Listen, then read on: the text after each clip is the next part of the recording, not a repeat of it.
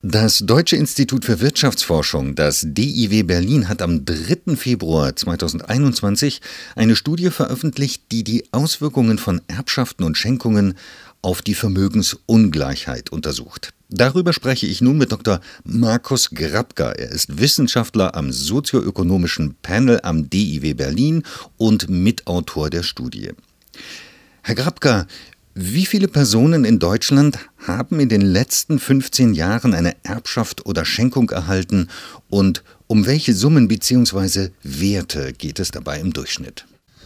In den vergangenen 15 Jahren berichten uns die Befragten, äh, dass etwa 10 Prozent der Erwachsenen eine Erbschaft oder größere Schenkung erhalten haben, wobei man ganz klar erkennen kann, dass je höher das Einkommen bzw. das eigene Vermögen ist, desto höher ist auch die Wahrscheinlichkeit, dass diese Personen berichten, eine Erbschaft oder Schenkung schon einmal erhalten zu haben. Wie fällt der Vergleich zu den Jahren davor aus? Die Höhe der Erbschaften und Schenkungen, die erhalten werden, belaufen sich im Schnitt auf etwas mehr als 85.000 Euro in Preisen von 2015 wohlgemerkt, also real. Gegenüber dem Vorläuferzeitraum, das heißt also der Zeit zwischen 1986 bis 2001, können wir einen Anstieg von etwa 20 Prozent bei Erbschaft und Schenkungen berichten, gemessen am Median, das heißt also das mittlere Erbschafts- und Schenkungsbetrag, dort fällt der Zuwachs sogar noch stärker aus. Welche Personengruppen erhalten denn am ehesten eine Schenkung oder eine Erbschaft und welche weniger? Zunächst natürlich äh, Personen in Westdeutschland, weil systembedingt Personen in der DDR äh, weniger in der Lage waren, Vermögen dort aufzubauen und dann entsprechend an ihre Kinder oder auch Enkel weiterzugeben.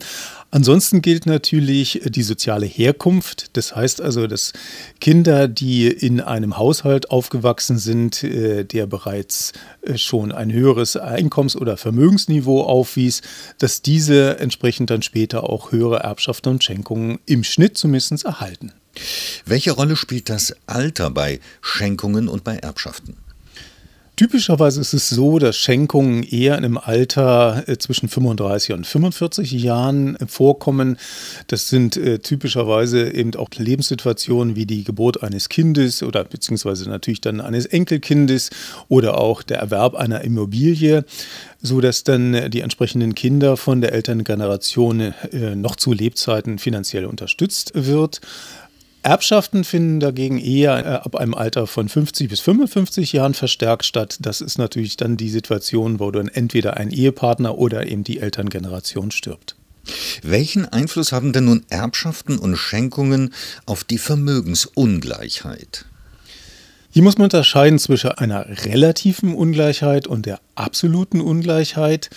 Die relative Ungleichheit wird typischerweise gemessen an zum Beispiel eben den Gini-Koeffizienten. Hier beobachten wir, dass eben die relative Ungleichheit durch Erbschaft und Schenkung eher sinkt.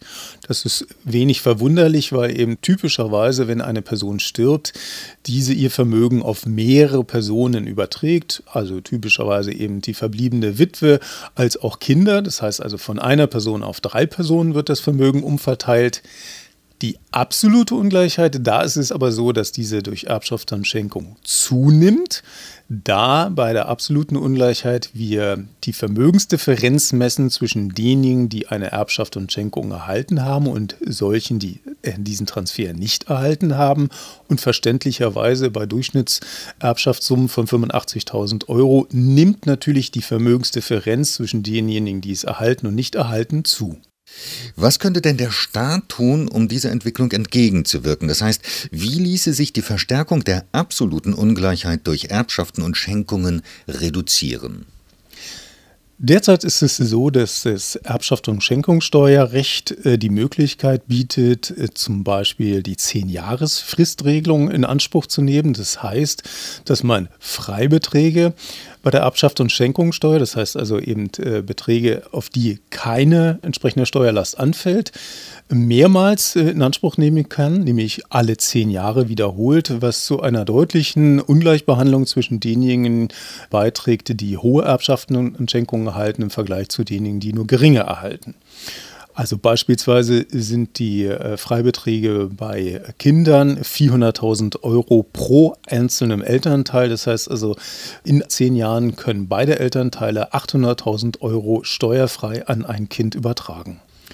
Darüber hinaus ist auch darüber nachzudenken, dass man die veränderten Familienformen in Deutschland stärker berücksichtigen sollte. Das heißt also, wir finden ja doch häufiger sogenannte Patchwork-Familien, in denen nicht leibliche Kinder mit nicht leiblichen Elternteilen zusammenleben. Derzeit ist es so, dass bei entsprechenden Erbschaft und Schenkung hier sehr hohe Steuerraten zu leisten sind und die Freibeträge gering sind. Hier sollte auf diese veränderten Familienformen eher Rücksicht genommen werden und für diese spezifischen Konstellationen die Freibeträge angehoben werden.